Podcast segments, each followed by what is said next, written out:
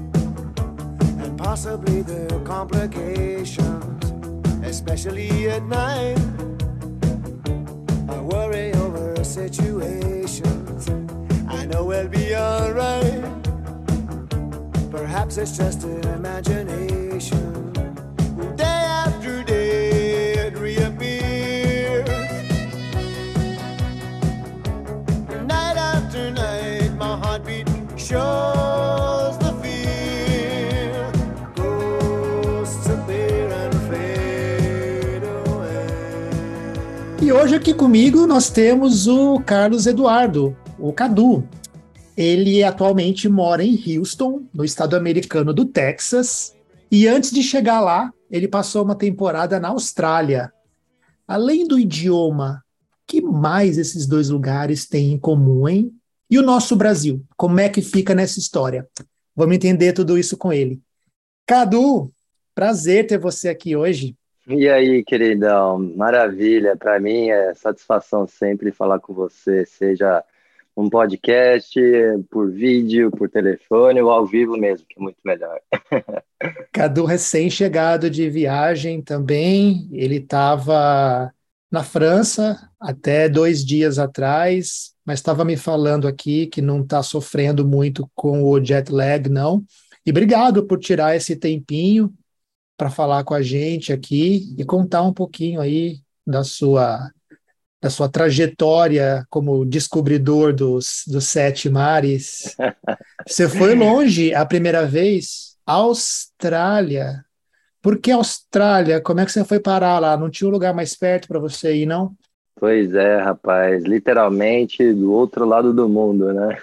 Literal, parece, eu nunca é, fiz isso, mas parece que se você pegar um, um globo terrestre é, e olhar o Brasil e a, e a Austrália estão realmente nos extremos opostos. Exatamente. E, e, e, eu, literalmente, nessa viagem, nessa minha ida à Austrália, é, fechando esse ciclo, né? Eu literalmente dei a volta ao mundo, vamos dizer assim, porque a, o meu caminho para lá foi, foi pelo Pacífico, né? Através da, de uma companhia aérea argentina. E quando eu voltei de lá para o Brasil, eu acabei pegando o caminho lá pelo Oceano Índico, fiz uma parada também curta de algumas semanas é, no Reino Unido e aí, enfim, cheguei no Brasil. Então, se a gente seguir o trajeto aí, foi praticamente, foi realmente a volta ao mundo. Que barato! E, e você passou também por alguns países da Ásia nessa, nessa volta, né? Sim, na verdade, na volta eu fiz uma parada super curta na Malásia, em Kuala Lumpur. Fiquei dois dias lá. É, e, mas na verdade a minha volta da Austrália eu fiquei aí aí foi uma parada bem um pouco mais longa foi no Reino Unido uh, então tive a oportunidade a chance de conhecer em algumas cidades da Inglaterra né tanto Londres como algumas cidades do interior Liverpool Manchester Newcastle é, fui para Escócia também, Irlanda, é, fui rapidinho também para Wales e tudo mochila nas costas, pegando aqueles hostels, dividindo quartos com, você sabe, 10, 12 pessoas nos quartos, roncando, aquela sujeira toda, viagem assim bem com orçamento bem restrito, né? Mas acho que essa é a experiência, é isso é o que vale esse esse contato, esse descobrimento, né, no primeiro momento. É, esse é o tipo de coisa que a gente faz com 20 e poucos anos com o pé nas costas. Não tem tempo ruim, né? Certamente, é. Nessa, nessa adrenalina de descobrir, de desbravar, de conhecer tudo quanto é coisa nova, dormir uh, num lugar dividindo o quarto com um monte de pessoas que você nem conhece é o menor dos problemas, né? e Cadu, saindo da Austrália e praticamente caindo direto lá no, no Reino Unido, o é, que, que você é, percebeu assim? Você percebeu mais semelhanças ou diferenças entre os dois países? Eu acabei percebendo muito mais uh, semelhanças do que diferenças. Talvez começando pelas diferenças, né, que, eu, que é a parte mais fácil de tudo isso, a diferença acho que realmente está é, no clima. isso não tem como negar. É, o clima é, australiano, ele é muito mais agradável, principalmente para nós brasileiros que estamos acostumados com sol, né, olhar para o céu e ver aquele aquele negócio redondo, amarelo brilhando, esquentando. Na Austrália isso a gente se adequa, a gente está muito mais acostumado. E no, no Reino Unido, bom, a, as condições climáticas são bem diferentes, né? Cinza, frio, garoa, aquela coisa toda, vento, né? Então, acho que a diferença está aí, mas a, as semelhanças, elas são, são bem presentes, né? Eu consegui ver muito bem a todo aquela, aquele estilo de arquitetura que eu vivi por muito tempo na Austrália, né, prédios e casas com tijolinhos vermelhos, né, a, a arquitetura dos prédios é, do governo e tudo isso é, é, é realmente assim dá para ver que é uma é uma, uma herança muito forte deixada pelos, pelos ingleses, né? E, e a próprio perfil também da população também, um pouquinho do sotaque também vem muito da Inglaterra, então é, a maioria também do perfil dos, uh, dos habitantes da Austrália é, de origem europeia vem do UK também, então acho que tem, essas são boas semelhanças entre as entre é, esses dois essas duas regiões. E Cadu, eu me lembro que antes de você ir para a Austrália, você estava cogitando ir para o Reino Unido. Você ainda não contou para a gente por que, que você decidiu pela, pela Austrália. A gente já vai voltar nessa pergunta. Mas depois, tendo passado pelo Reino Unido, bateu algum arrependimento do tipo, putz, devia ter vindo para cá? Não, não bateu não. Justamente por causa dessa eu acho que talvez por causa realmente do clima na Austrália. Acho que a minha adaptação na Austrália foi muito mais fácil por pelas semelhanças climáticas, né? E, e depois quando eu fui conheci a Inglaterra, né, e os outros países do Reino Unido, eu vi que realmente a, a cultura, é, em termos de história, é muito mais rica do que na Austrália, mas acho que na época para mim isso acho que não era tão relevante. Então, para mim, eu não, não senti. Se eu, não, se eu, talvez não tivesse conhecido, ah, tivesse tido a oportunidade de conhecer os países do Reino Unido, talvez poderia pensar, poxa, se eu tivesse ido para lá e tal, como que seria e tudo. Mas, como ainda bem eu tive a oportunidade de conhecer, então eu pude concluir que realmente acho que é, eu, eu, eu, eu acabei me dando melhor na Austrália em termos de adaptação. Tá, e conta pra gente então, porque ao invés de um voo de 12 horas para Londres, um voo de 24 horas para Sydney? Olha, acho que foi até um pouquinho mais, acho que foi até 26 horas. Outra coisa também que a gente faz numa boa com 20 e poucos anos, né? Imagino que você não deva ter ido de classe executiva ou primeira classe, Imagina. e tudo bem, né? Imagina, imagina. Uma coisa interessante também, né? Justamente a parte do voo, né, para a Austrália, né, do outro lado do mundo. Eu lembro até hoje que eu, um, eu saí do, de São Paulo no dia 2 de novembro de 2007 e cheguei em Sydney no dia 4 de novembro de 2007, ou seja, dois dias de viagem, mas é, por causa de diferença de fuso horário, essas coisas e tal, é, é, basicamente, o dia 3 de novembro de 2007 não existiu na minha vida. Pulei do dia 2 direto para o dia 4. Mas, enfim, voltando à sua pergunta, para não fugir, é, na verdade, é, a minha ideia inicial de ir para a Inglaterra foi muito mais por influência do meu pai. Meu pai, ele, ele sempre me falou da... Meu pai sempre me... Sempre ele teve muito mais é, ligado à cultura inglesa e tudo mais e tal, e sempre me sabe, falava muito de lá e etc, e me despertava um certo interesse e tudo, mas eu também ficava meio que pé atrás por causa do clima, de novo e tal. E nessa mesma época tinha um amigo, você bem conhece, o Daniel, que morava, estava morando um tempo na Austrália e, E bom, meu objetivo principal era viajar para fora para aprender o idioma, seja na Inglaterra ou na Austrália, enfim. E acho que pela conveniência, né, dele já tá na Austrália morando, era um país também que me despertava muito interesse também por tudo que eu lia, por tudo que eu, sabe, que eu vinha pesquisando também. Eu fui pesquisando muita coisa sobre os dois países antes da, de programar minha viagem. E eu acho que é, muito pelo fato dele já estar tá morando lá, acho que é, é, é, acabei optando por essa por essa conveniência, ou seja, de, de, ter alguém próximo, um grande amigo que já morava lá, né, a, adaptação seria muito mais fácil e também por tudo também que eu já havia pesquisado, acabei decidindo pela pelo caminho mais longo.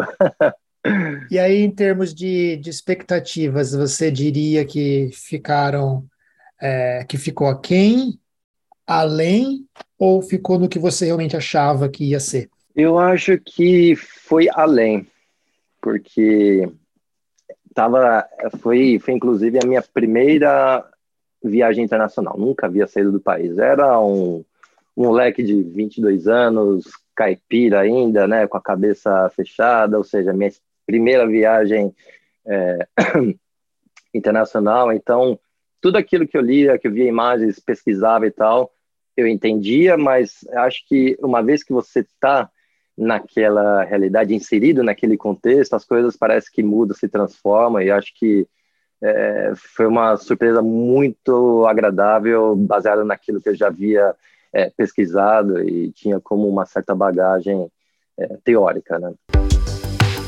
E você morou em Sydney, né, Cadu? E aí é, eu arrisco dizer que você fez que você seguiu o padrão é, de, da grande maioria dos estudantes que vão para Sydney na idade que você foi. É, você tinha um visto de estudante que te permitia trabalhar, você, você trabalhou na, na área de é, restaurantes, né? Ou, ou, seja, você seguiu aquele, aquele script mesmo.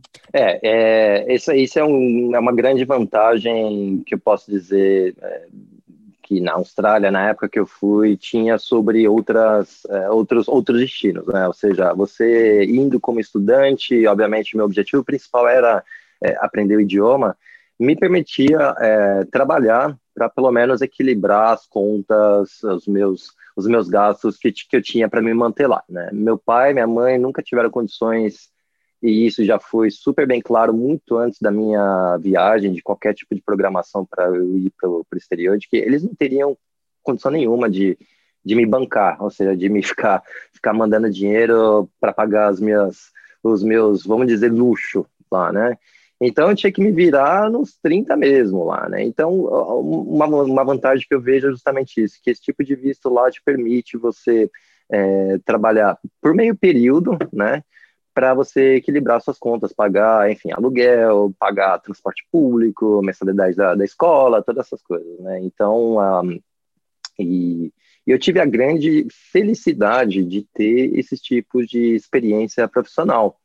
E é uma coisa que eu sempre falo para todo mundo, olha, que, que eu, eu, não tenho vergonha de, nada de falar que eu trabalhei em restaurante, trabalhei na construção, trabalhei é, de jardineiro, trabalhei em fazenda, trabalhei limpando casa, banheiro, enfim, isso eu acho que eu tenho muito orgulho e isso me agregou muita, como é que eu posso dizer, experiência, né? É, como é que é? Você era vinculada a uma agência e aí eles te ligavam e falavam, Cadu, hoje tem um trabalho assim assado para você, você topa? E aí você ia ou não? Sim, isso, isso foi durante uma época, né? Eu também trabalhei numa época de, uma, de maneira mais fixa é, em um restaurante mexicano. Aliás, foi meu primeiro emprego que eu, que eu, que eu consegui lá em Sydney. Eu trabalhava de garçom é, no restaurante mexicano e ali eles faziam é, o planejamento de horários dos funcionários e tudo mais e tal, né? E, e aí saí desse depois, eu, eu, trabalhei por alguns meses nesse restaurante, aí depois, é, quando eu saí de lá, fui trabalhar na, numa agência que eles chamam de Hospitality Agency, E aí, sim, né, dentro dessa agência, eles tinham diversas é, pessoas que aí eles mandavam é, para diferentes lugares onde tinha eventos para trabalhar como garçons, enfim, servir é, refeições, é, bebidas, enfim, é, trabalhar na, na, arrumação. Então, aí na parte, nessa parte de, de, de, de hospitality foi, foi, foi essa experiência que eu tive, né? E, e Cadu, é, você se lembra por que, que você optou por sair desse emprego fixo no restaurante mexicano e ir trabalhar nessa agência? Porque eu fui mandado embora. O que, que você aprontou? Na verdade, não fui eu que aprontei. Na verdade, o verão estava acabando e aí, é, obviamente, tinha menor movimento no restaurante e aí acabaram é, deixando, a mim, é, desligando várias, basicamente metade do, do staff lá do restaurante. E eu, como estava na condição de estudante, ainda sempre tinha restrições é, de horário, era sempre aquele, aquela peça naquele quebra-cabeça difícil de montar, e o, foi um do, dos que eles é, acabaram deixando sair. E aí, bom, procurando emprego, aí acabei achando essa agência, onde eles também fazem mais ou menos esse mesmo tipo de serviço para eventos, etc., e, e acabei ficando nessa agência por um bom tempo, inclusive, por quase um ano, talvez. E você falou que você trabalhou numa construção também? Como é que foi isso? Isso, exatamente. É. é nessa época, eu, eu, eu, enfim, entre essas, esse período de trocas é, de empregos, eu também estava é, procurando é, outros tipos de trabalho, e eu já não estava tendo mais aulas é, diárias, então tinha muito tempo livre, vamos dizer assim, para trabalhar durante alguns dias da semana, né? E, bom, resolvi trabalhar em outro tipo de área também, né? ou seja, onde tivesse trabalho disponível, estava lá. Eu não tinha medo, não tinha medo de trabalho nenhum. E, por sinal, perto da onde eu morava tinha uma casa que estava tava sendo construída, eles estavam precisando de uma pessoa lá para ajudar é, a galera na construção, enfim, para ser realmente um ajudante de, de pedreiro. E me pegaram e fiquei lá até, acho que talvez até meu último dia que eu, que eu morei em Sydney. Então, é, foi um complemento até bem interessante na, é, na minha renda para, enfim, pra equilibrar, pagar as contas, enfim, porque na, na construção se paga melhor é, do que trabalhando em restaurantes. Então, foi, foi um, foi uma receita interessante para que eu possa também pudesse viajar, enfim. Eu lembro que você gostava, né? Eu lembro que você trabalhava até acho que duas horas da tarde, você começava cedo e aí ia até duas, três horas, ou seja, saía de lá e ainda conseguia pegar uma praia, não tinha um lance assim? Sim, algumas vezes sim, era exatamente. Eu, na verdade, acabava, a obra acabava três e meia da tarde, é, eu ia e voltava de, de bicicleta para casa, voltava para casa, às vezes comia alguma coisa e tal, dava tempo de dar um rolê, algumas vezes na, na praia, ou nos dias de aula também, é, passava em casa, comia alguma coisa, ia para a escola depois, é, então, enfim, realmente, começa muito cedo, mas também é, o dia na obra também termina um pouco mais cedo do que o normal. E se você pudesse descrever a, a cidade de Sydney em poucas palavras, Cadu, o que, que você diria? É, a gente está falando de uma cidade onde eu morei uh, faz 15 anos, né? Eu acredito que muita coisa mudou de lá para cá, mas é, da minha experiência que eu tive lá, é uma cidade é, é, é, poxa, é incrível, incrível. Eu, eu poderia dizer sem palavras, mas eu vou ter que usar palavras para descrever. Por favor. É, não, é uma cidade que tem uma, eu acho que tem uma bela de uma infraestrutura para transporte público, o que eu acho que é uma grande vantagem, não só para quem é estudante, né, enfim, nessas condições, mas acho que nos dias de hoje a cidade ela já vinha se preparando para ela se tornar, né, na parte de transporte de uma maneira mais sustentável do que as outras, né? Tem trem, tem ônibus para tudo quanto é lado. É, é simplesmente a maior cidade é, do país, então tem muita coisa acontecendo lá em termos de, de cultura, muitos museus, é, a parte é, é, profissional também, muita coisa acontece na Austrália, né? Vagas e oportunidades em todos os tipos de, de, de áreas de especialização.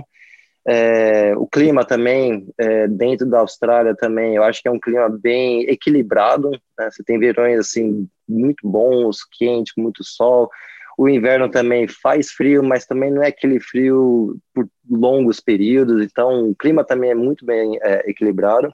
E as praias também, né? Eu acho que isso é uma, é uma coisa que a gente, que a gente gosta muito como, como brasileiro, né? E uh, tem lá, lá tem diversas praias com fácil acesso de transporte público, né? Seja a praia mais próxima do centro, que é a Bondi Beach, que por sinal é onde eu, onde eu morei, uh, com praias um pouco mais afastadas, que, que dá para ir a pé, dá para você pegar ônibus para chegar também, né? Nesses lugares. É, então acho que é um equilíbrio assim muito interessante entre a vida profissional, né, oportunidades de carreira, como também a, a vida pessoal também. Dá para nadar nas praias de lá ou a água é muito gelada? Dá para nadar, dá para nadar muito, sim. É, acho que ela é um pouco mais gelada se a gente compara com a temperatura da água do, do litoral, principalmente do litoral do estado de São Paulo e Rio, né? Ela é um pouco mais fria, assim mas acho que a partir da primavera, verão, ainda no sabe, finalzinho do outono dá para dá para nadar assim, inverno aí realmente já ficou mais complicado, né?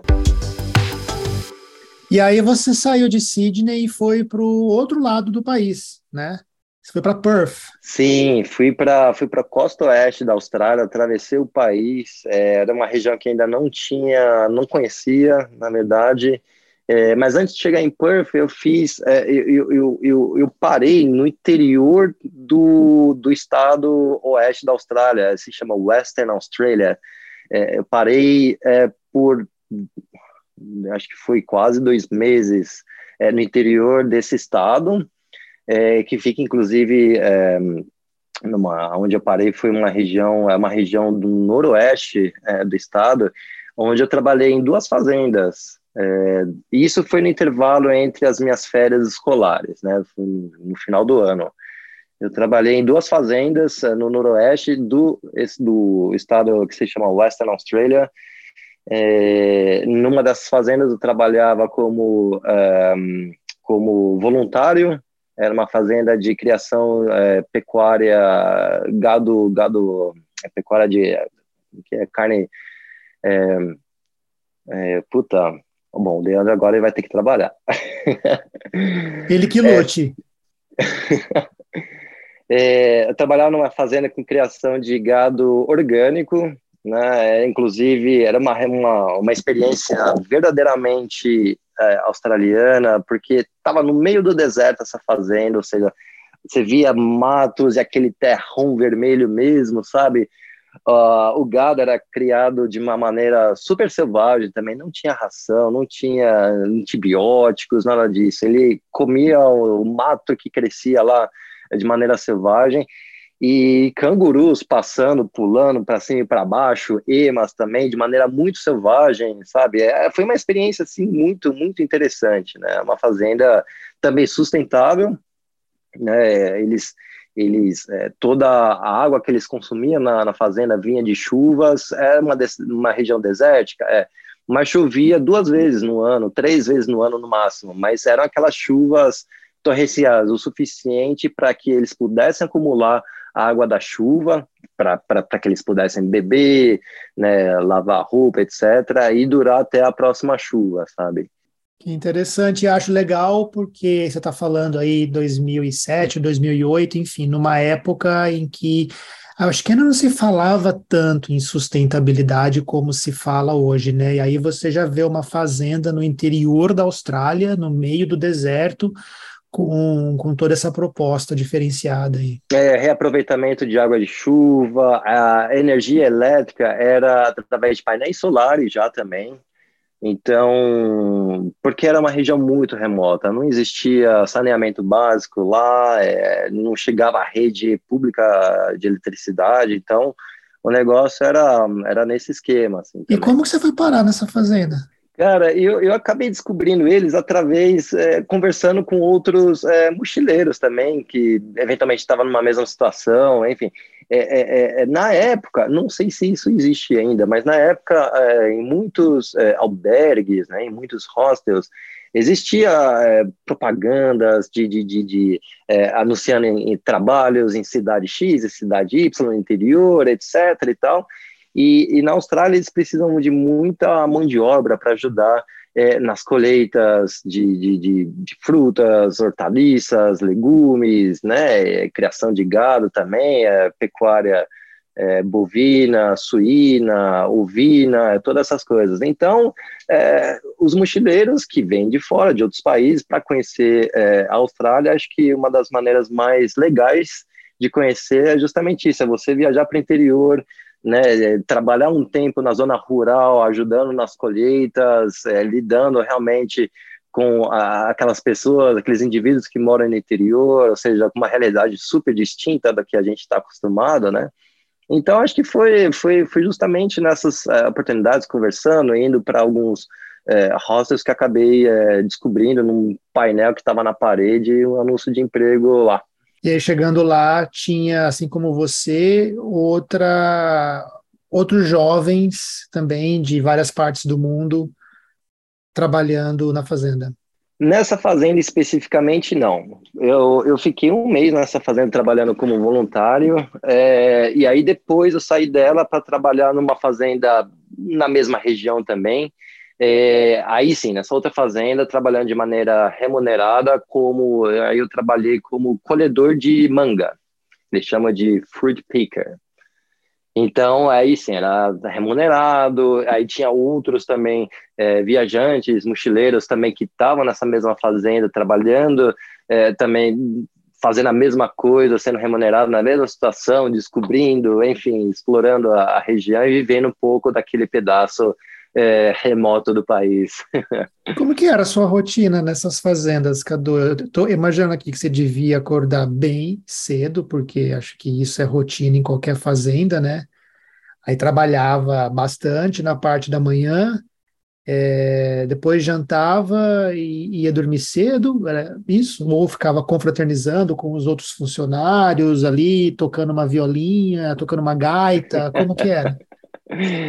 É basicamente isso, só não tinha viola nem a gaita, né? Mas é realmente a rotina começa super cedo, principalmente porque nessa região faz muito calor, então quanto mais cedo a gente começa é, a trabalhar, pegar uma temperatura um pouco mais agradável para fazer atividades ao ar livre, melhor, né? Então é, a gente basicamente acordava entre é, quatro e meia, cinco horas da manhã, cinco e meia já estava do lado de fora já começando a trabalhar né? E, e aí o dia para nós acabava lá pelas três e meia da tarde, mais ou menos, né? E depois a gente ia tomar banho, né?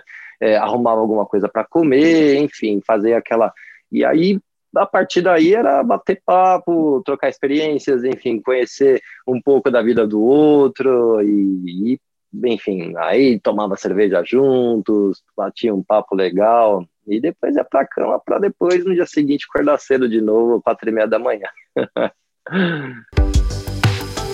e, e dessa época você lembra de algum caos, alguma situação é, engraçada, peculiar, que você possa dividir com a gente? Imagina que tendo passado por todos esses lugares e lugares tão diferentes. Eu lembro que uh, teve uma das vezes, ainda trabalhando na, na fazenda de, da pecuária orgânica, é, a gente, eu, a, a governanta lá na fazenda, junto com a, com a cozinheira, a gente acabou pegando a picape lá do, do fazendeiro e a gente acabou pegando essa picape e resolvemos explorar um pouco a fazenda. E, a fazenda era grande, por sinal, sabe? Era, dava para se perder super fácil, porque a paisagem super é, igual para todos os lugares que você olha. A fazenda, é, para te dar um, uma ideia assim de tamanho, tá? A fazenda, ela, ela, ela tinha é, sete vezes o tamanho de Singapura, para você ter ideia da extensão da fazenda. Caramba! Então a gente, esse belo dia, a gente resolveu pegar a picape, fazer uns rolês aí no meio da fazenda e tal, para descobrir, é, enfim, poço de água, enfim, alguma coisa diferente, né? Com autorização e... do dono ou sem autorização do dono? Não, sem, porque ele, ele inclusive, junto com a esposa, estavam viajando, pegaram uma viagem de Natal, isso era final do ano, já no mês de dezembro. E, bom, Aí paramos o carro num, numa montanha e ficamos lá tomando uma cerveja, fumando cigarro, aquela coisa toda, papo vai, papo vem, começou a escurecer. Quando começou a escurecer, resolvemos voltar para a fazenda. E, e o carro não pegava, de jeito nenhum. É de jeito nenhum. Tentamos empurrar o carro, ladeira abaixo, não pegava no tranco, era um problema disso, aquilo outro e tal. É, sorte, bom, aí a gente acabou fazendo uma fogueira lá, né, na, na, na, na onde a gente estava com o carro quebrado, e tinha ficado ainda é, duas pessoas na fazenda, né? E dava o horário, as pessoas viam que a gente não voltava para a fazenda, enfim. E, e aí, quando estava realmente bem à noite, já lá pelas nove e meia, dez horas da noite, a gente sem, praticamente sem água, sem cigarro, sem cerveja, um xingando o outro já, tipo, o que, que você fez? Como é que quebrou esse carro e tal? Aí, acho que com, a, com o clarão da fogueira, e eles já tinham saído para procurar a gente na fazenda e tal, acho que avistaram de longe o clarão da fogueira e resolveram seguir a trilha e por sorte, sabe lá Deus como que eles conseguiram chegar lá onde a gente estava, mas foi foi foi foi é, ali foi adrenalina também, porque eu estava contando sinceramente que ia passar a noite no meio no, no breu lá. Não, eu adoro como você está perdido numa fazenda no deserto australiano e, e, e você fala é, não tinha cigarro não tinha cerveja, quando você podia, por exemplo, ser picado por uma cobra, sei lá. Lá é, é um país conhecido por, é, por ter espécies exóticas, né? Inclusive nas cidades. Justamente, você acabou de me lembrar de uma história também nessa mesma fazenda, por sinal, e no meu primeiro dia que eu cheguei nessa fazenda. É, eu cheguei lá ainda, enfim, perdido, ainda morrendo de calor e tal, que o pessoal é, o que acontece é o seguinte, essa fazenda ela fica uns 40 quilômetros de uma cidadezinha chamada Carnarvon, bem lá no noroeste da Austrália, né? E aí eu fiquei, tipo, num hostel lá em Carnarvon, dormi lá, no dia seguinte eles me pegaram, o pessoal da fazenda me pegou lá no hostel para me levar para a fazenda. Bom, 40 minutos de carro, duas horas, buraqueira, poeira vermelha para cima e para baixo, canguru atravessando na frente do carro, enfim, chegamos lá na, na fazenda aí, já no final da tarde, umas quatro e meia, cinco horas da tarde. Uh, aí me apresentaram para o restante do, do pessoal que morava e trabalhava lá na fazenda. Não era muita gente, não, tinha umas sete, seis, sete pessoas, né? E a casa principal era grande, só que onde eu ia dormir era, era como se fosse uma edícula, uma casinha, um, sabe, um quarto separado da casa, ou seja, era um, uma distância acho que de uns 50 metros, talvez, é, da casa principal. Aí né? tinha que andar no meio do, mato para chegar na, no quarto onde eu passaria os meus dias lá na fazenda, e o banheiro que eu ia usar era também a parte, ou seja, era, era um outro anexo independente do quarto onde eu estava lá. Né? Então tinha que andar mais uns 20 metros no meio do mato lá à noite para chegar no banheiro também, para tomar banho, escovar dente, fazer tudo. Bom, me apresentaram tudo, beleza e tal, já estava escurecendo, e aí a, a, a, governanta lá da fazenda pegou e falou, olha, tô me recolhendo, qualquer coisa você me chama e tal, se tiver alguma dúvida, enfim.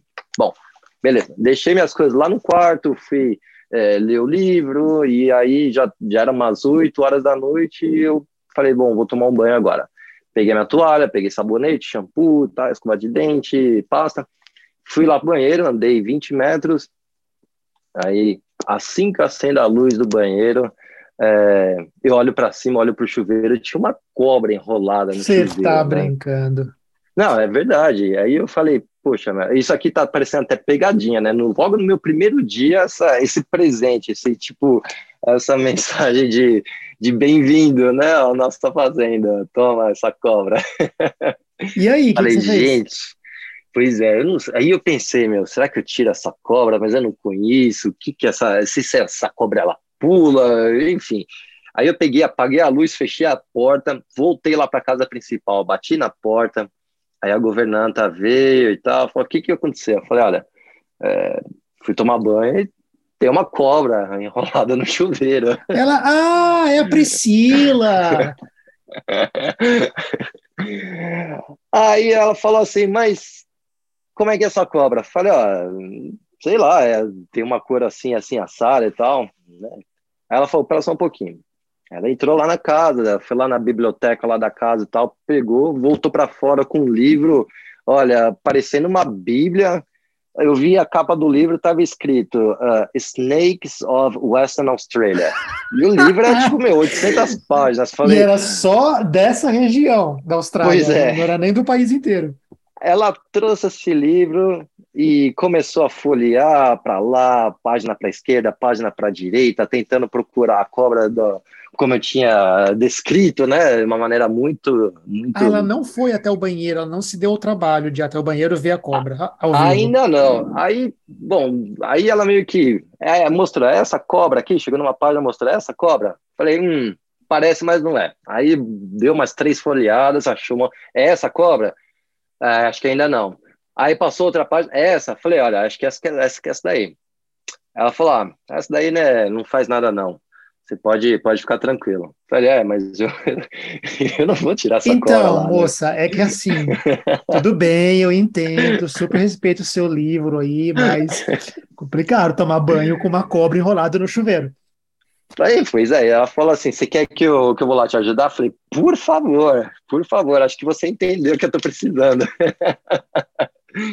Aí ela foi comigo lá no banheiro, a gente entrou, mas a cobra continuava lá enrolada ainda no, Plena. no chuveiro. Eu sei que ela pegou a cobra assim pelo, pelo pescoço, vamos dizer assim, se, se é que cobra tem pescoço, eu não Uhum. sei, mas é. A próxima Pegou a pelo cabeça pescoço com uma mão, e a outra mão pelo rabo, desenrolou a cobra e tal, e saiu do banheiro e deixou a cobra saindo ali, tipo, caminhando sozinha, bem na porta do banheiro, do mato. Falei, puxa, essa cobra vai voltar aqui de novo, né? não é possível. Profissional, é como se você tivesse visto uma barata no banheiro e tivesse de chamar sua mãe para matar a barata. A mulher foi lá, tirou a cobra e vida que segue. Mais ou menos isso, viu? E aí, bom, aí eu sei que eu tranquei o banheiro, peguei lanterna, fui com vareta, sei, um monte de coisa lá, tentando me defender, né? Se, se caso ela aparecesse de novo e tal. Tomei meu banho tranquilo, voltei pro quarto tranquei. Mas olha, fiquei pensando, ó, se esse é o primeiro dia, o que que, se- que, que vem nos próximos, né?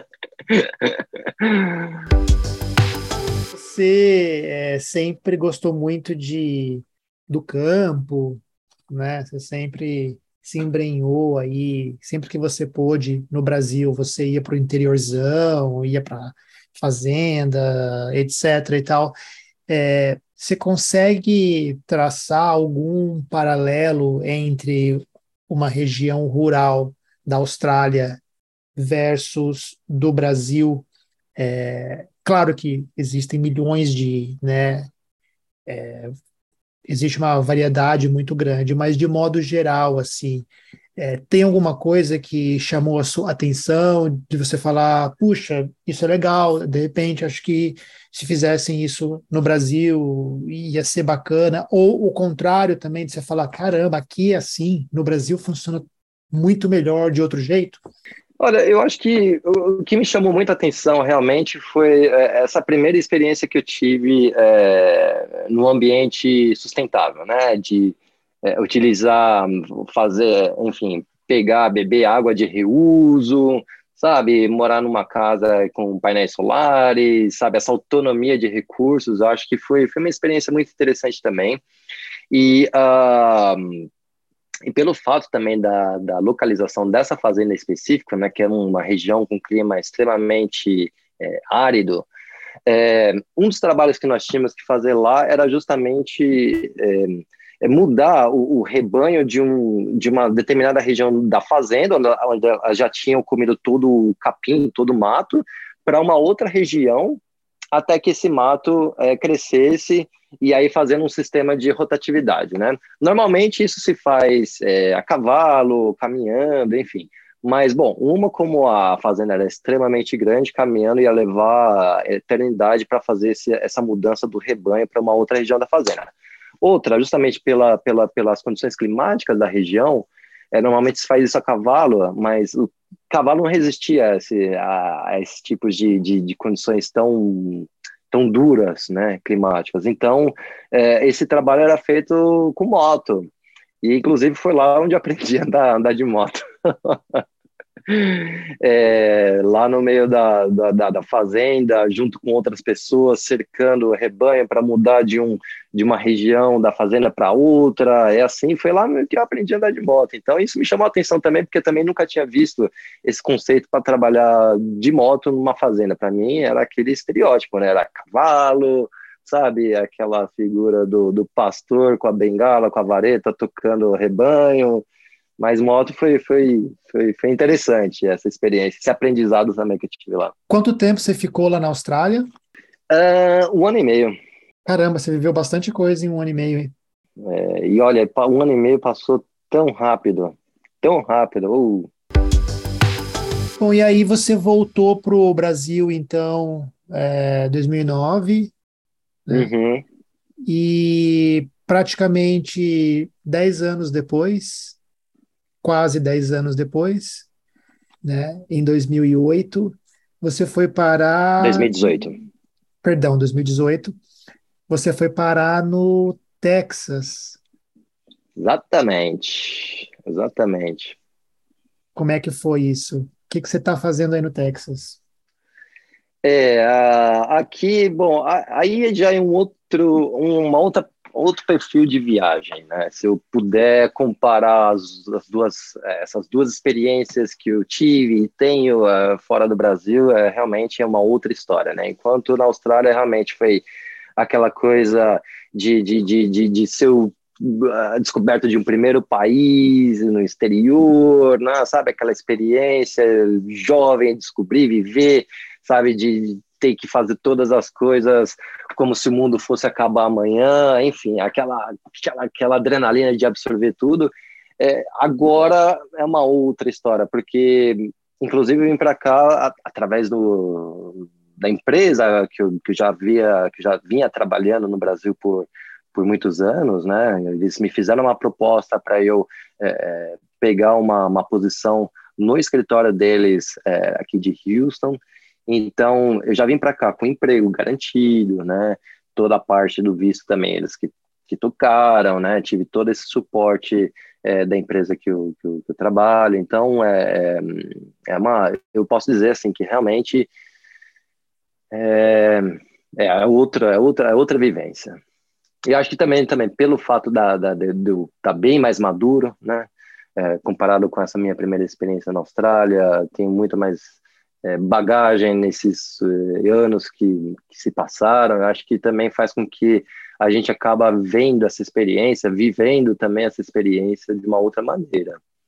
E aí eu vou fazer o mesmo exercício com você que eu fiz agora há pouco sobre Sydney. Para quem não conhece Houston, não sabe exatamente o que, que é essa cidade aí. O que, que é Houston? Como é Houston? Olha, Houston, é, eu acho que poucas pessoas é, é, no mundo acho que teriam curiosidade de vir para cá é, a turismo. Né?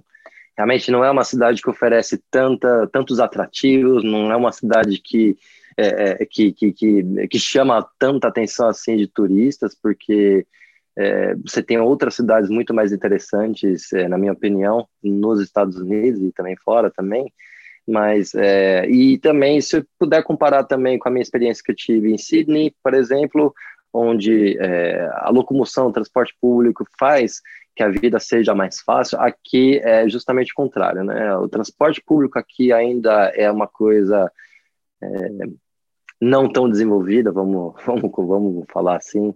É, não existe metrô aqui, não existe trem, é, linhas de ônibus, são poucas linhas de ônibus que cobrem uma parte muito pequena da cidade, né? É, acho que as pessoas que moram mais afastadas realmente elas têm uma dificuldade muito grande de se locomover. Então é, é, é uma, é uma e é uma cidade também construída e desenvolvida para, enfim, para que a locomoção seja feita através de carro. Então a cidade toda você vê aquelas aquelas aquelas rodovias enormes com muitas vezes com sete, oito faixas de carro, sabe? Aquela coisa chega a ser incrível também, né? Aqueles viadutos, quando chegam nas, nas intersecções de rodovia, sabe? é, é um emaranhado de viadutos que você passa por baixo, que é uma coisa, você fica completamente perdido. Então, é, realmente a cidade cresce é, em função é, para as pessoas terem carros e, e explorar rodovias para poder ter essa locomoção. Né? Infelizmente, porque é, eu acho que hoje, principalmente é, com a consciência, com toda essa preocupação é, ambiental, eu acho que acho que deveria ter um pouco mais de foco é, em desenvolver, em explorar um pouco a parte de transporte público, mas até agora, pelo que eu vejo, é, um, é uma coisa que está intacta, é um tabu ainda, aparentemente, aqui nessa cidade. A gente sabe que, infelizmente, esse item não é prioridade na agenda norte-americana como um todo, muito menos no estado como o Texas, né? Mas um dia a gente, a gente chega lá. E, e o que, que tem de legal para fazer aí, Cadu? Olha, Tony, um, em Houston, bom, acho que talvez o maior atrativo da, da cidade é realmente a NASA, né? É, é um lugar, é, assim, para quem gosta de, né, desses tipos de, de, de pesquisas, até mesmo para quem é curioso, é, é, legal visitar, ver é, todas as, as, as, as, aeronaves que foram desenvolvidas, é, rochas que foram coletadas né, de, de, de fora do, do, nosso planeta, enfim, tem muita informação para pesquisar lá. É, mas aos poucos, enfim, é, a gente vai aprendendo e lidando, uh, entendendo, pegando um, um, certo carinho pela cidade, né? Então, é, depois de quatro anos morando aqui, é, deu para ver que os museus aqui da cidade também, vira e mexe, eles têm exposições excelentes né, de arte, seja de esculturas, é, pinturas, é, fotografias, enfim, é, diversos, diversos tipos de artes visuais, é, shows também, tem shows é, extremamente interessantes que, que, que vêm aqui para Houston também, diversos gêneros musicais também, né? Então, a parte cultural daqui da cidade, ela, aos poucos a gente vê que realmente é uma coisa assim que que é para se valorizar. E, por incrível que pareça, Houston é a, é a cidade, é a maior cidade dos Estados Unidos em termos de diversidade. Seja, aqui em Houston, onde tem o maior número de nacionalidades, de pessoas de é, nacionalidades diferentes que moram aqui nos Estados Unidos. É, é uma cidade que, enfim, gastronomicamente também, eu já vi muitas pessoas falarem que é realmente referência no país, né? Então, é, eu acho que talvez essa parte cultural acaba sendo um atrativo mais interessante que a cidade tem para oferecer. Quais são as principais populações estrangeiras daí? Você sabe? Uh, Tony, aqui uh, predominantemente a população estrangeira é de origem latina, até mesmo pela proximidade com o México, né, com todos os países da, da América Central, né, e, mas tem uma, uma comunidade muito grande também de afrodescendentes, né, de indianos também, é, mas acho que predominantemente, de longe, realmente, a comunidade latina aqui é muito forte.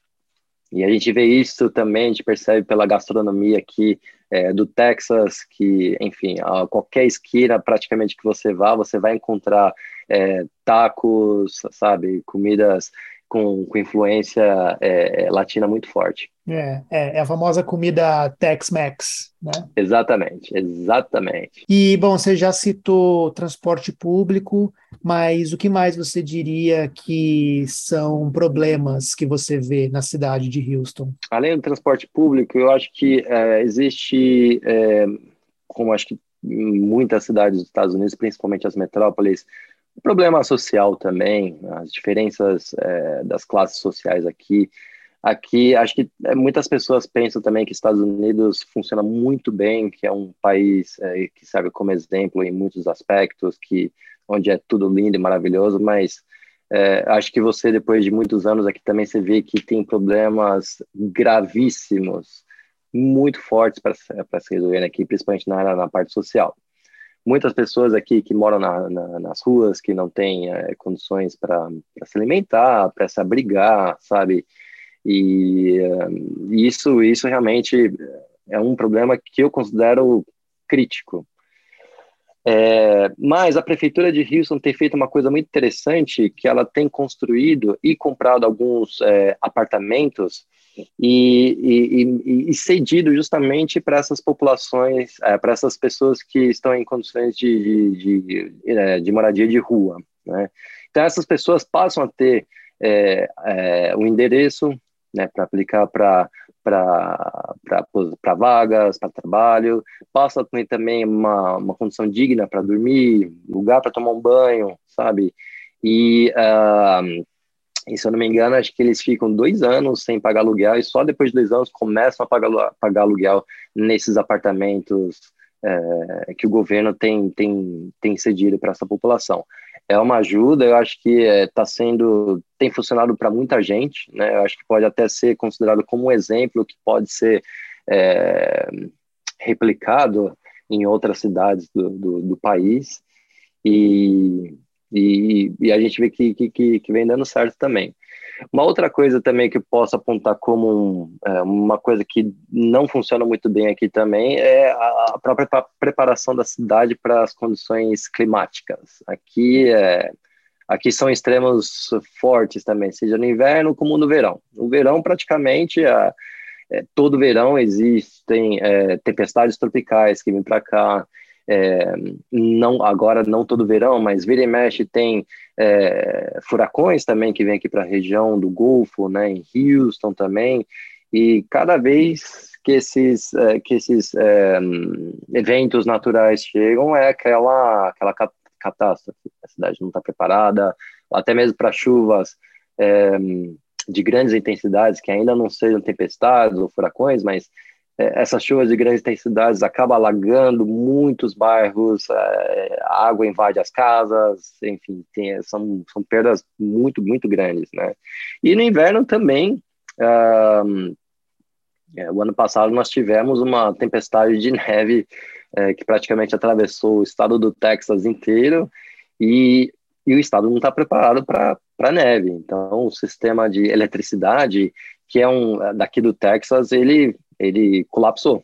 É um, uh, que você deve saber muito bem que uh, o sistema elétrico de eletricidade do Texas é um sistema independente, é um grid de, é, de, independente né, do restante do país. Não, não sabia. Então, uh, o estado não tem é, fornecimento de energia elétrica de nenhum outro estado, ou seja, se uh, o sistema elétrico colapsa aqui, fica sem energia, que foi o que aconteceu uh, justamente no ano passado, durante a tempestade de neve. Teve bairros aqui da cidade que, ficou, que ficaram sete dias sem eletricidade. E o teu é, aquecedor era movido a, a energia elétrica?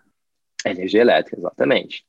Então, é, eu lembro, nossa, um dos piores dias de frio que eu passei na minha vida foi justamente nessa tempestade de, de neve, porque não tinha eletricidade, né? ou seja, o aquecedor não funcionava, é, não tinha celular também para chamar, para pedir alguma coisa, porque a bateria já estava acabando também, né? Não tinha como carregar o celular. É, a gente, poxa, com três blusas, três calças, cobertores em cima, abraçados e tal, e mesmo assim, tremendo de frio. É, foi realmente, assim, dias bem pesados, vamos dizer assim. E aí a gente escutou histórias poxa, de gente que ia para dentro do carro, sabe, para passar a noite no carro ligado, só para ter o ar condicionado, o aquecedor do carro. Que loucura, Cadu. Eu não tenho ideia de como deve ser estar tá numa situação dessas, cara. Deve ser desesperador mesmo. Pois é, pois é. Ficamos aqui, ainda que nós tivemos sorte que no nosso apartamento, no nosso bairro, ficou a gente ficou só 30 horas sem energia elétrica e sem aquecedor, sem nada disso. Mas teve bairros aqui da cidade que ficaram sete dias, uma semana toda sem energia elétrica. E eu entendo que essa foi uma nevasca extrema, mas todo inverno neva aí? Não, não, não. A neva uma vez a cada seis, sete anos, sabe? Mas a do ano passado foi realmente mais, mais forte do que as anteriores. E se a gente parar para pensar bem, né, Tony, é, acho que todas essas, é, tudo que vem acontecendo com as mudanças climáticas, né, tudo isso que a gente vem é, acompanhando, escutando, isso tende a, a ficar mais comum, a se tornar, infelizmente, uma rotina se nada for feito para mudar, né? os hábitos de consumo, enfim.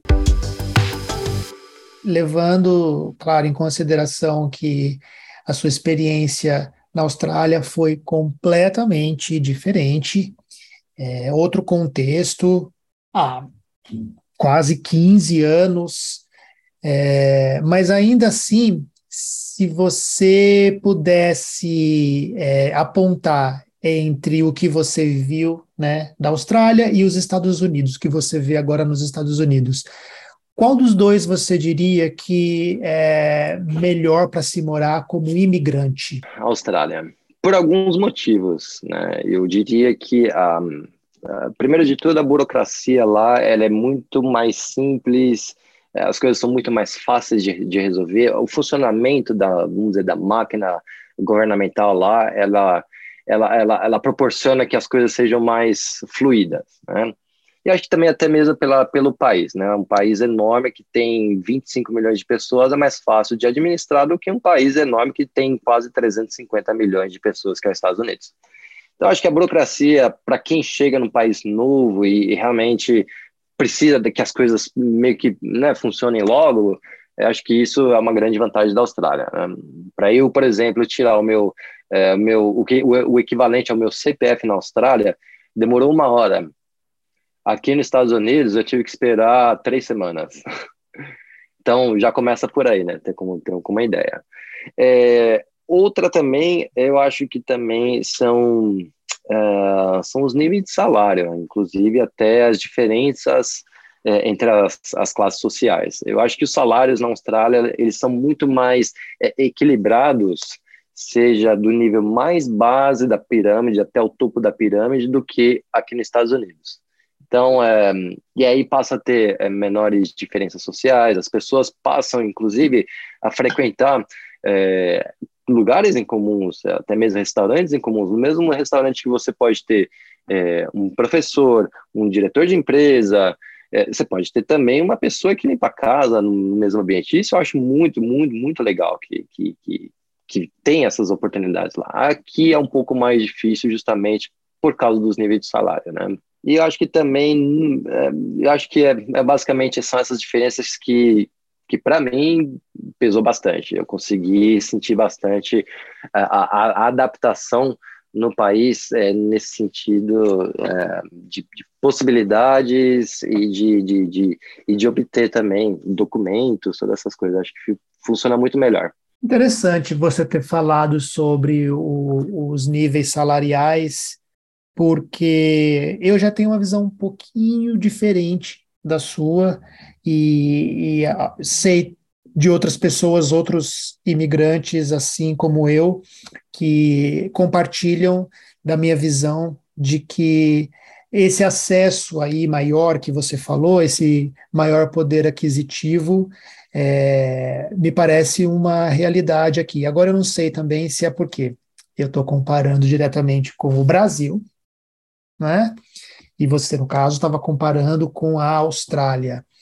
Mas é, eu, eu tenho essa percepção de que, sim, Estados Unidos tem grandes questões é, sociais, tem uma desigualdade enorme, é, que eu acho que às vezes fica até mais acentuada por nós estarmos no país mais rico do mundo, né?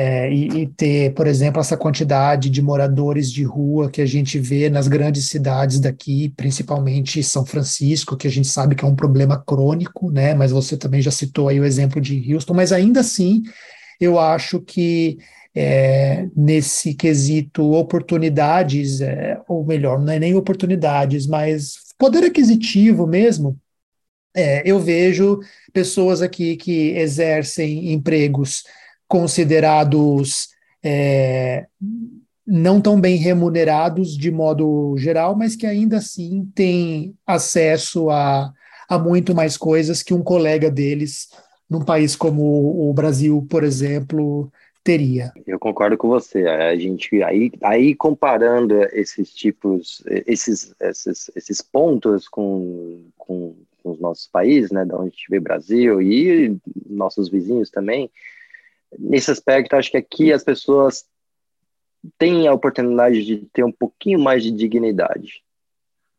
É, eu acho que eu acho que existe por justamente pelas oportunidades é, muitas delas não são oportunidades incríveis mas são um pouquinho melhores é, de onde é, elas vieram e que proporcionam sim um pouquinho mais de dignidade pelo menos um pouquinho mais de condição de, de vida para ter é, o básico para se viver isso sim mas, é, é, efetivamente, se, se eu tiver que comparar Estados Unidos e Austrália, eu acho que realmente é muito nítido para mim que lá essa diferença, essa desigualdade, ela não é tão ampla quanto aqui. Você lembra se lá eles espelham o sistema de saúde público em inglês? Sim.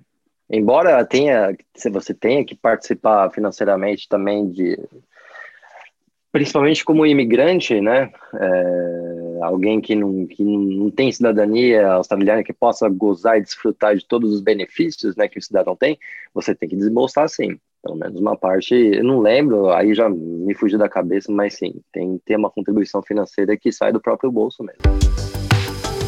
Tanto a Austrália quanto os Estados Unidos são dois países que atraem muitos brasileiros, né? Tem grandes comunidades brasileiras nos dois lugares e já tendo morado em um, estando morando em outro, o que, que você levaria dos dois, ou enfim, de um deles que seja, para o Brasil, Cadu, que você acha que faria do Brasil um país ainda mais maravilhoso? Essa é uma pergunta excelente, viu, Tony? Eu acho que corrupção, por exemplo, é, é algo que acontece em todos os países, aí isso, isso não dá nem para se questionar.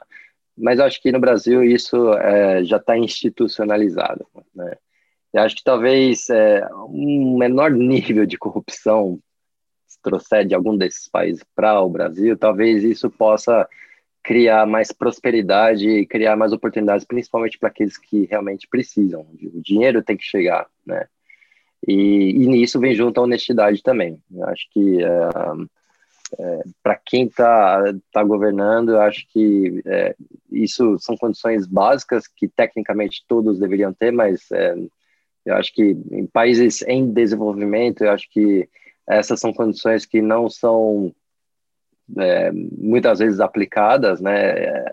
Em países que já estão desenvolvidos, talvez é, esses assuntos de honestidade, corrupção, para quem está no governo já existe, mas não é tão institucionalizado como nós vemos no Brasil e alguns outros alguns países. Então, talvez isso acho que eu poderia levar para o Brasil para que possa se tornar um país ainda mais maravilhoso. Acho que né, diminuir essa corrupção e, e, a desonestidade de quem está no governo. E essa é uma pergunta também que eu tenho feito em, todos, em todas as minhas entrevistas aqui.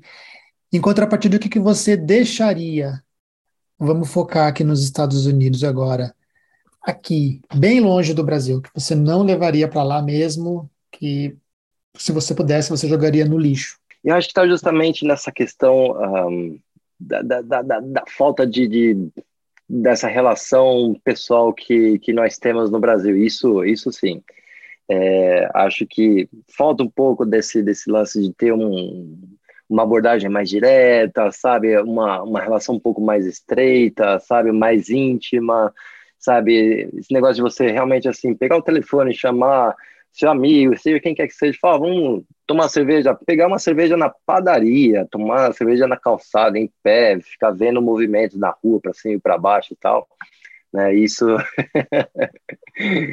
isso você acha que se aplica tanto aos Estados Unidos quanto à Austrália? São questões que você viu nos dois lugares. É, exatamente. É, aí acho que nos, nos dois lugares tem esse, realmente tem esse mesmo tipo de perfil que, que realmente eu acho que eu traria do Brasil para cá facilmente, facilmente. E além disso, do que, que você sente falta do Brasil? Olha, Tony, difícil, mas olha, disparado, acho que são amigos e pessoas próximas. E isso é o que realmente mais me, é mais eu sinto falta mesmo. E você construiu uma uma boa rede de amigos aí nesses quatro anos em Houston? Olha, é difícil de construir amizades aqui. É, acho que você sabe muito bem disso.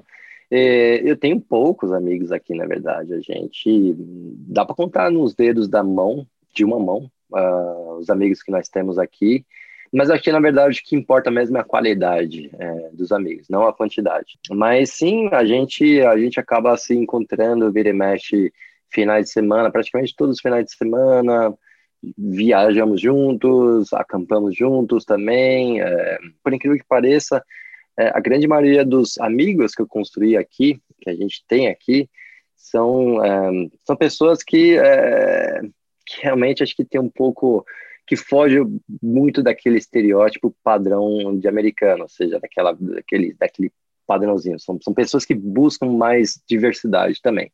Então, é, alguns dos meus amigos eu conheci na capoeira. Americanos que fazem capoeira. É, exatamente. Então, são pessoas que, é, que procuram esses tipos de atividades, são pessoas que realmente não têm aquela, sabe, aquele, aquele é, eles buscam diversidade. Né? Pessoas interessadas em outras culturas. Exatamente. Aí são temos um casal de amigos também que são de origens é, latinas, uma outra grande amiga minha também que também tem os seus é, seu, seu passado, seus ante, antepassados latinos, aliás, seus pais são é, de El Salvador também. Acho que isso todos eles têm em comum, essa, essa, essa diversidade, essa busca por, por, por, por um, enfim, por coisas diferentes. E a gente tem um momento aqui no nosso podcast que eu chamo de momento clichê, que é quando eu faço essas duas perguntinhas para os meus convidados. A primeira delas é: o que, que você diria para outras pessoas que estejam pensando em é, se mudar para os Estados Unidos? Olha, eu acho que primeiro eu diria assim: bom, faça um belo planejamento antes, né? Busque muitas informações antes. É, esse país ele pode ser bonito para quem olha de longe, mas para quem está aqui pode ser bem, é, pode ser um lugar muito duro, né? Mas eu acho que se a pessoa ela ela está bem preparada, está bem munida de informações e, e principalmente se ela está disposta a, a, a topar trabalhos mais distintos possíveis e estar tá com a cabeça aberta para relacionar com pessoas mais distintas possíveis. É, eu acho que essa é a minha, minha principal sugestão para quem está planejando vir para cá.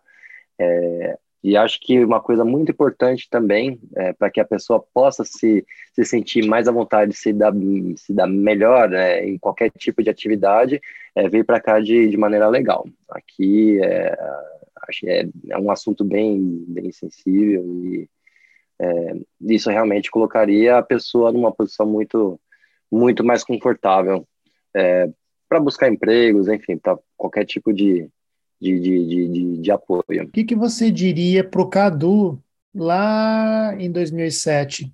quando ele resolveu se aventurar na Austrália? Acho que eu diria a mesma coisa que minha mãe disse é, depois de 10 anos, quando vim para cá ela, ela me disse uma coisa seguinte, ela falou assim, vai, vai sem medo, enfrenta, é, vai ser uma experiência incrível, seja ela boa, seja ela ruim, vai, e você tem sempre sua casa também para voltar, se você quiser.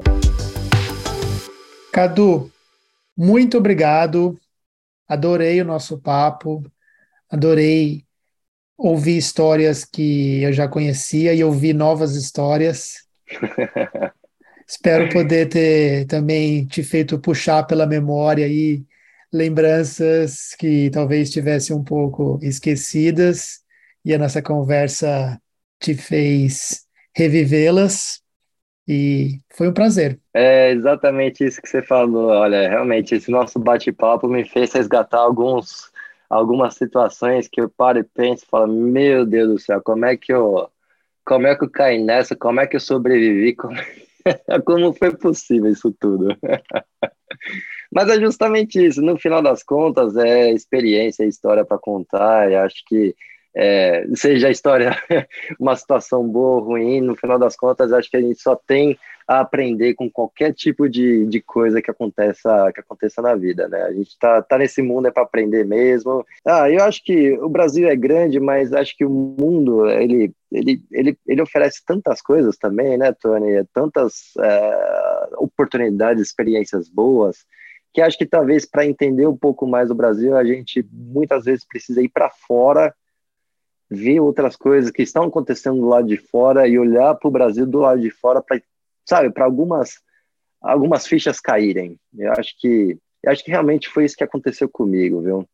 É, eu tive que passar por esse processo para muita coisa é, se esclarecer na minha cabeça, para eu ter entendimento de alguns, de muitos assuntos no final das contas. Sem dúvida, e acho que um dos objetivos desse podcast, bom, acho que o principal é, é essa troca, esse bate-papo com pessoas queridas, mas eu também tenho uma é, pontinha de esperança de que alguma, alguém vai ouvir é, esse podcast e, e, e, vai se inspirar. É óbvio que a gente sabe né, que é, existem oportunidades e dificuldades e que, enfim, nem todo mundo vai ter acesso a, a, a tudo, mas aquela pessoa que está lá no Brasil agora pensando, puxa, será que eu vou fazer esse intercâmbio? Ou será que eu aceito aquela oferta de emprego para ir trabalhar lá no exterior?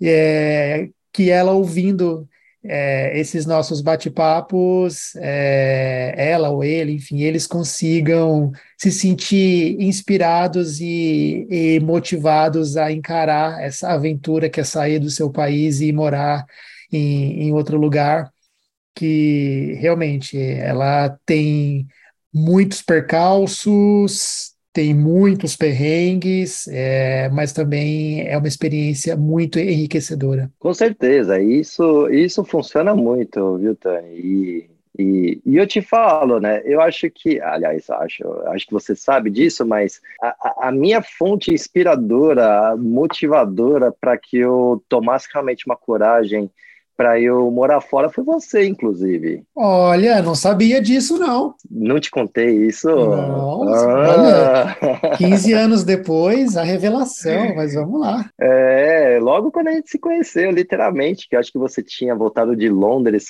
fazia um ano, dois, alguma coisa assim e tal, você cheio das histórias, eu nunca tinha saído, pisado para fora do Brasil e tal. E eu lembro, a gente é, saía da faculdade, você contando aquelas histórias, suas experiências na, lá em Londres e tal, né? Foi puta que pariu, que da hora essas histórias. E eu ouvia, sabe, meus olhos brilhando. Falei, poxa, acho que eu gostaria de ter essa experiência também. É, e acabei realizando, acho que é, justamente por ouvir, uh, inspirado nas histórias que você me contava naquela época. Ah, que legal, fico muito, muito feliz mesmo. E, e tomara que a gente hoje inspire mais algumas pessoas, então, a fazerem aí esse movimento. Com certeza, com certeza. Eu funcionou comigo. Eu só tenho a agradecer realmente a, a oportunidade que eu tive, né, de, de, de, de, de sair, de olhar o que está acontecendo fora, de olhar o Brasil do lado de fora, é, para ter muitos entendimentos é, esclarecidos na minha cabeça para ter tido uma, uma evolução, um crescimento, um amadurecimento, né? É, e eu tive que passar por esse processo porque é, eu sempre fui uma pessoa um pouco cabeça dura para muitos assuntos e acho que essa essa oportunidade que eu tive de explorar um pouco fora, ficar um pouco sozinho, acho que só, só, só me agregou. E acho que muitas pessoas também poderiam é, encontrar esses caminhos, assim como eu tive é, que passar por isso também para ter um processo de amadurecimento como eu tive. E acho que ajuda a gente também a valorizar mais o próprio Brasil, né? Eu acho que funciona é, dos dois jeitos. Eu vejo pessoas que vieram morar fora e hoje olham lá para o Brasil com até um certo desdém mas eu também vejo muita gente, que eu acho que talvez seja o meu caso, o seu, que hoje conseguem enxergar ainda mais as várias qualidades que o Brasil tem.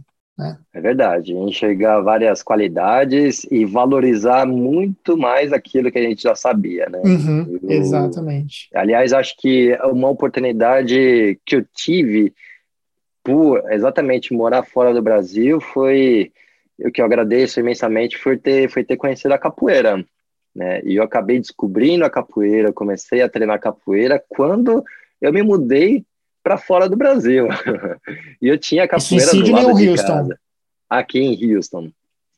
E, poxa, aí no Brasil eu tinha capoeira, né, do lado, na esquina de casa, né? Então eu tive que sair do Brasil para poder valorizar essa, essa arte, essa cultura brasileira incrível, imensa. Linda. Nossa, eu, eu só tenho que agradecer mesmo. Aí, enfim, foi através dessa, dessa experiência fora que eu, que eu tive esse enorme prazer de descobrir essa, essa arte. Bom, pessoal, esse foi o episódio de hoje de Pátrias Minhas. É, siga a gente na sua plataforma de podcast favorita e também nas redes sociais, arroba Pátrias Minhas. A gente se vê no próximo episódio.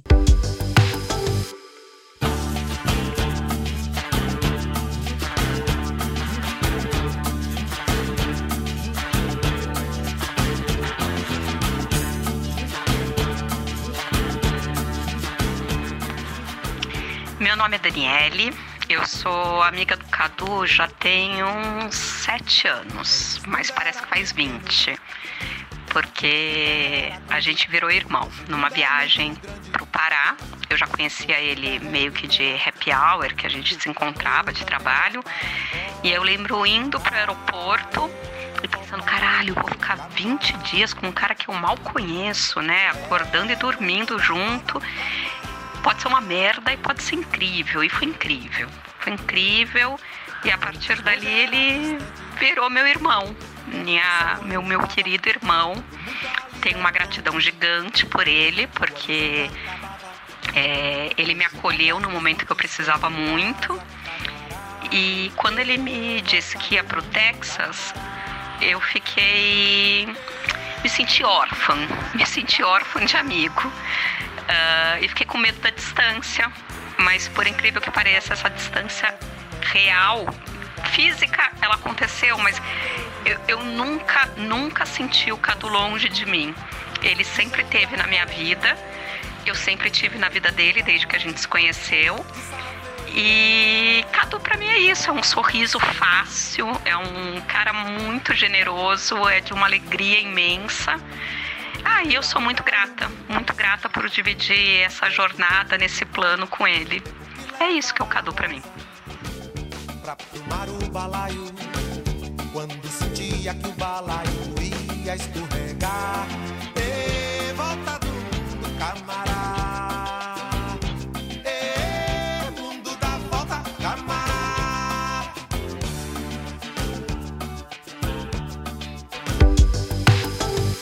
E no próximo episódio de Pátrias Minhas, É, a gente precisa de uma pessoa no Brasil. O problema, bom, é, você não fala português, então você tem seis meses para falar português. Uma vez que você chega e vamos ver se a gente continua.